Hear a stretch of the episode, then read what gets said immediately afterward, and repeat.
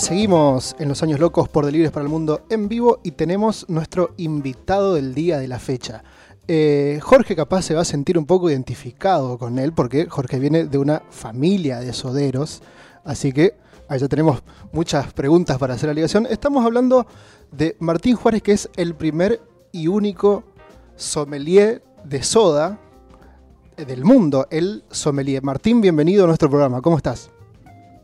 ¿Qué tal? ¿Cómo les va? Sí, sodelier, ¿no? Sí. Más que sommelier. El, primer eh, y único eh, sodelier del mundo.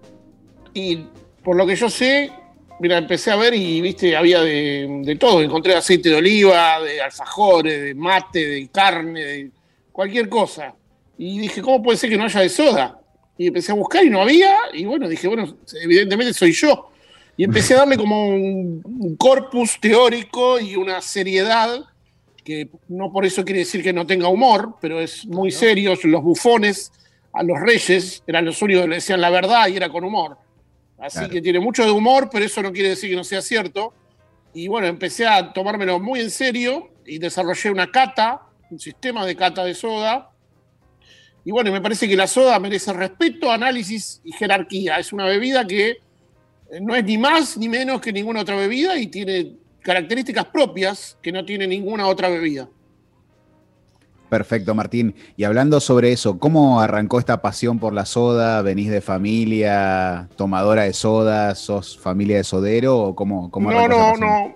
No, la pasión arranca observando, observando la burbuja de chiquito y mm, bueno, y yendo a la casa de mis compañeritos de chiquito, viendo qué soda tenían, si, qué envase tenían, qué tipo de envase, cómo estaba de fría, cuánta, cuánta presión, cuánta cantidad de burbuja tenía, cuánta concentración de burbuja, cuánta duración, cuántos tamaños, diferentes tamaños, el ruido que hacían. Em, y bueno, y cómo el movimiento que, tenía, que tienen las burbujas, y fui desarrollando una, digamos, un conocimiento, un archivo mental de diferentes informaciones, hasta que hace tres años empecé a hacer críticas de soda y empecé a, bueno, en Facebook pueden ver, hace 3, 4 años que vengo haciendo críticas de soda, y así empezó hace tres años cuando te digo que empecé a ver que no había nada profesional con respecto al tema, y dije, bueno, esto para mí merece, merece respeto y merece también eh, una seriedad que nadie le puso hasta el momento, como, como también me parece que incluye también una filosofía en donde lo simple, lo simple es lo más grande que hay, lo, lo más a donde más uno puede aspirar. Eh, a mí me encanta también, no sé si conocen a Diógenes. Eh, Diógenes es un filósofo cínico del, año 300 más o menos antes de Cristo. es, discípulo de Sócrates, fue y, hace una cultura también de, lo simple y del valor de lo simple y de que realmente tenerlo, tenerlo todo es no tener nada. Entonces la soda supuestamente es nada y es un montón de cosas. Entonces hay toda una filosofía que para mí encierra el tema de la soda, de la simpleza en general con la vida, ¿no? Y hablando de, ya estrictamente de, la cata, ¿existe un método, hay una forma de servirla, de, enfriarla, de, para mí, Primero que nada, el vaso. El vaso es fundamental, como la cerveza, como el brandy, como el champán tiene su tipo de copa o de vaso, para mí la soda se tiene que tomar en los vasos de vidrio, esos que son medio escote en de bar, el típico de bar, que a veces tiene una moldura, el del vermú. así B, chiquititos, cortos. El del Para mí ese es el vaso, no por nada particular, sino por el ritual, ¿no? Porque en el caso de champán, la copa tiene una forma para conservar a la burbuja. En este caso es más un ritual, el, vaso es por Y después tengo catalogada la burbuja, a la soda en siete ítems, que son, bueno, el origen. Después, si quieren, puedo hablar tres, cuatro horas de cada uno de los ítems que quieran, pero bueno, más que nada el origen, el origen, que puede ser la soda de Dios, que yo llamo, que puede ser natural, hay, agua que sale gasificada, que el, sifón, digamos, la tierra funciona como un sifón natural, en la cual ya, sale gasificada, para mí esa es la soda de Dios, que yo llamo. Después tenés el tipo de agua en el origen, que también puede ser aguas duras o aguas blandas, depende de los minerales, si es de pozo, si es agua corriente de la canilla. Después tenés em, el tema del sonido. Yo si me pasás por audio un sonido de te puedo decir más o menos la temperatura, porque cuanto más sonido tiene a la misma presión, más ruido hace. Cuanto más frío está, más ruido hace la, soda. hacen una fritura como si estuvieras haciendo milanesa. Después tenés el tema del frío, que es fundamental. Yo también tengo a su vez desarrollado un sistema de frío complicadísimo que requiere mínimo siete días en la heladera en el estante de abajo. Las heladeras de casa a mí no me funcionaron. Terminé teniendo una heladera de bar, esas que se abren la puerta transparente, que enfrían mucho más intenso. Están preparadas para tener frío más intenso.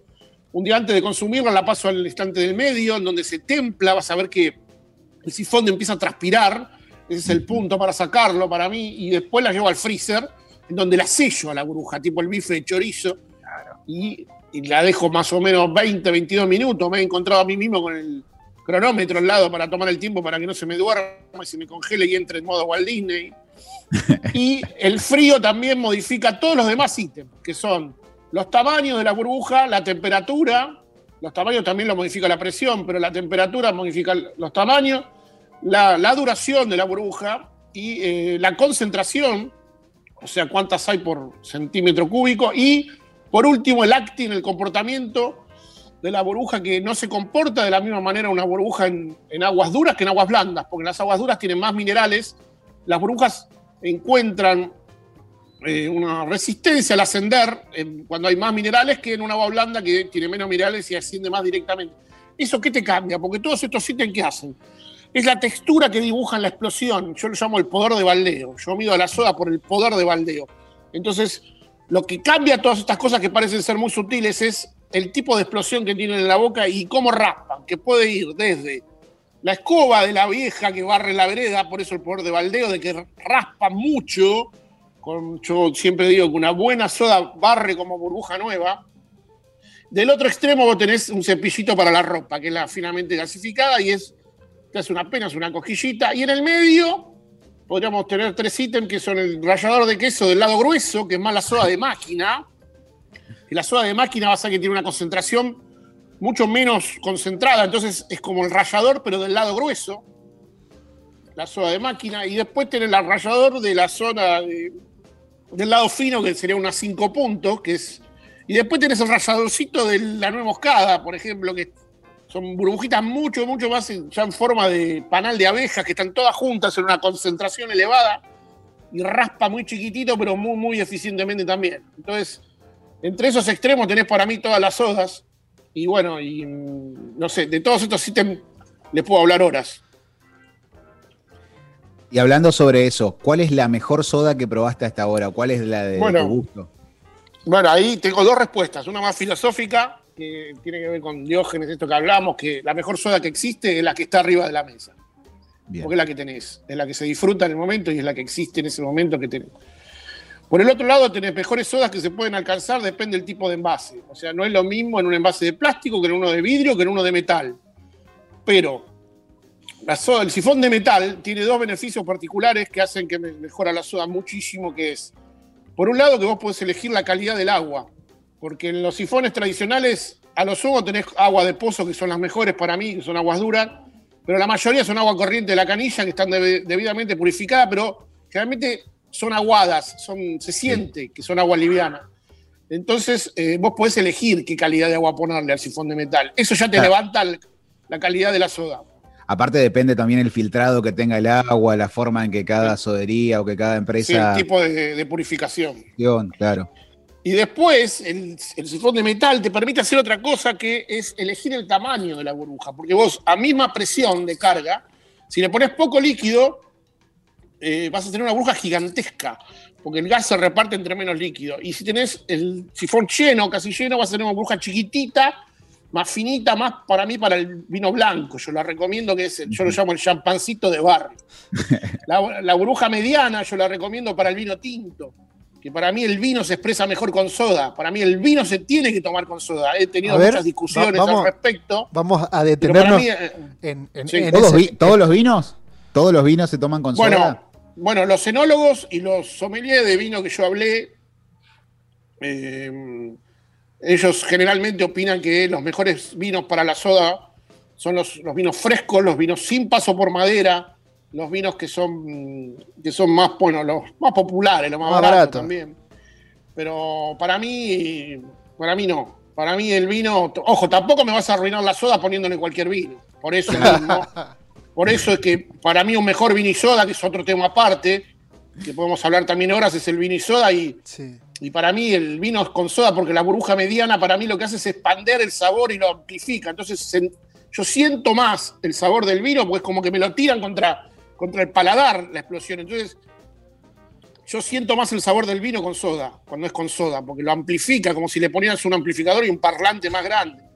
Pero bueno, esto no te lo va a entender. A mí, los que, los, todos estos, los enólogos, sobre me dicen, pero vos no sabés tomar vino. Y sabés que le digo, yo vos no sabés tomar vino y soda.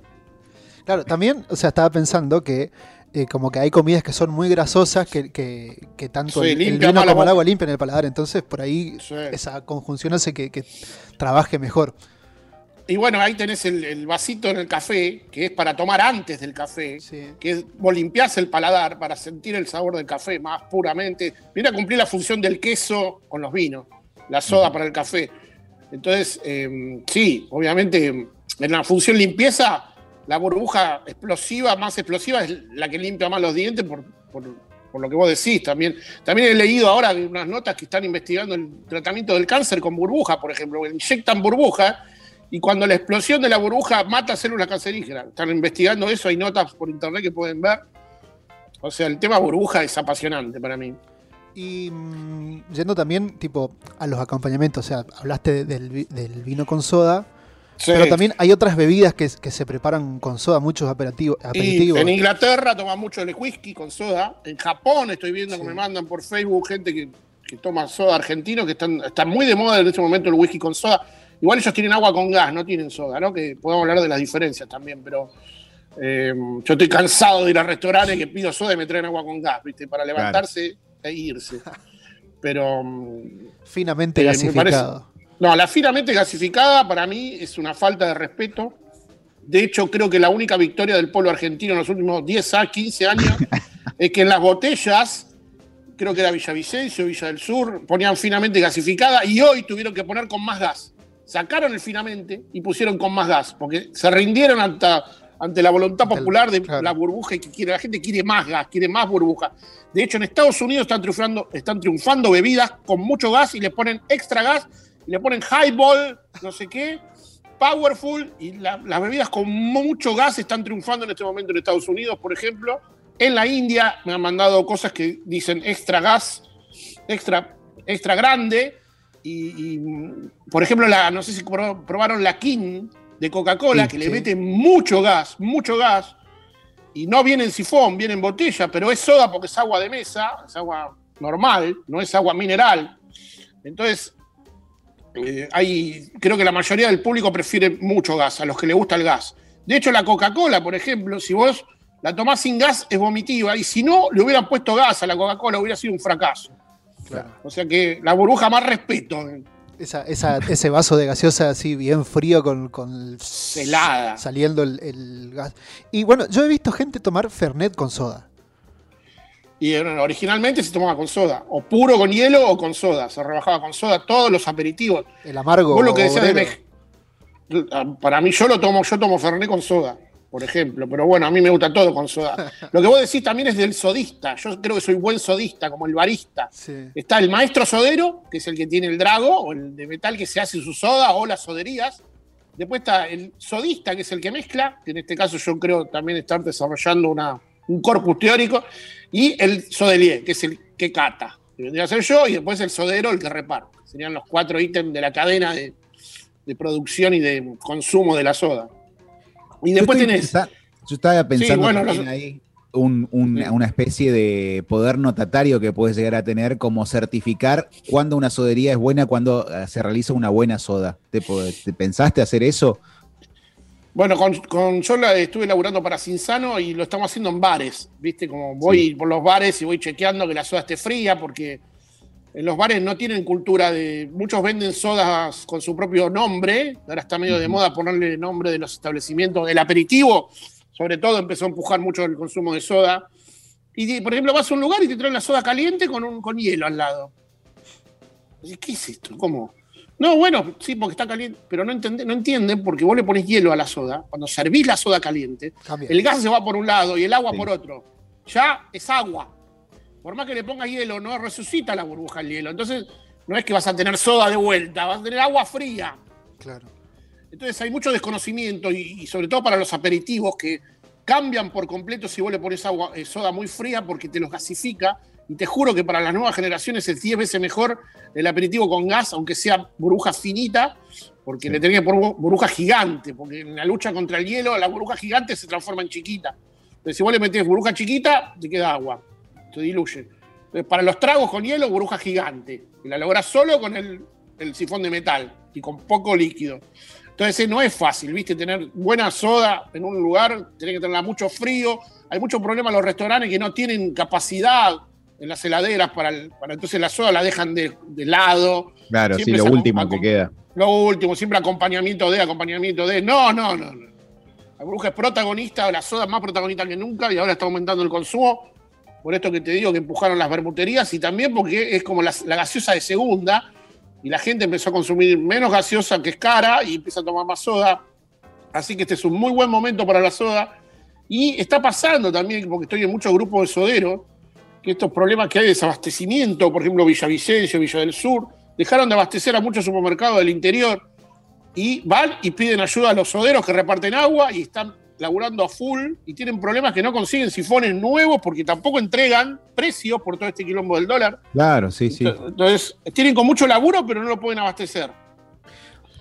Entonces quiere decir que es un buen momento para un emprendimiento de soda también, porque digamos que yo me acuerdo que plena crisis del 2001, nosotros todavía cuando el, el, valor relativo del dólar acá en Argentina era superior al poder adquisitivo en Brasil, nuestro valor era, por ejemplo, este, un peso, tres reales.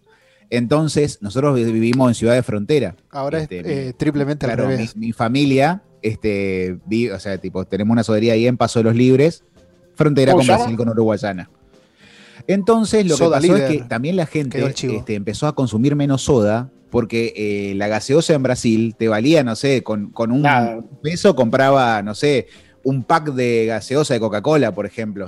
Eh, es bueno para pensar eso, como renovar el emprendimiento. ¿Cómo se llama tu soda? Soda líder. Te voy a hacer llegar un sifón, te voy a hacer llegar un sifón para que lo certifique que cumple con los sí, La enfrío bien, la enfrío bien y te hago una nota. Dale, perfecto. pará, ¿sifón de vidrio tienen? Sifón de vidrio, sifón de plástico, y en un momento teníamos los de metal, pero lo que pasa es que, viste, con el tema de, la compra de, de esos sifones es muchísimo más cara. Vos decís los recubiertos de aluminio. Claro, los recubiertos de aluminio.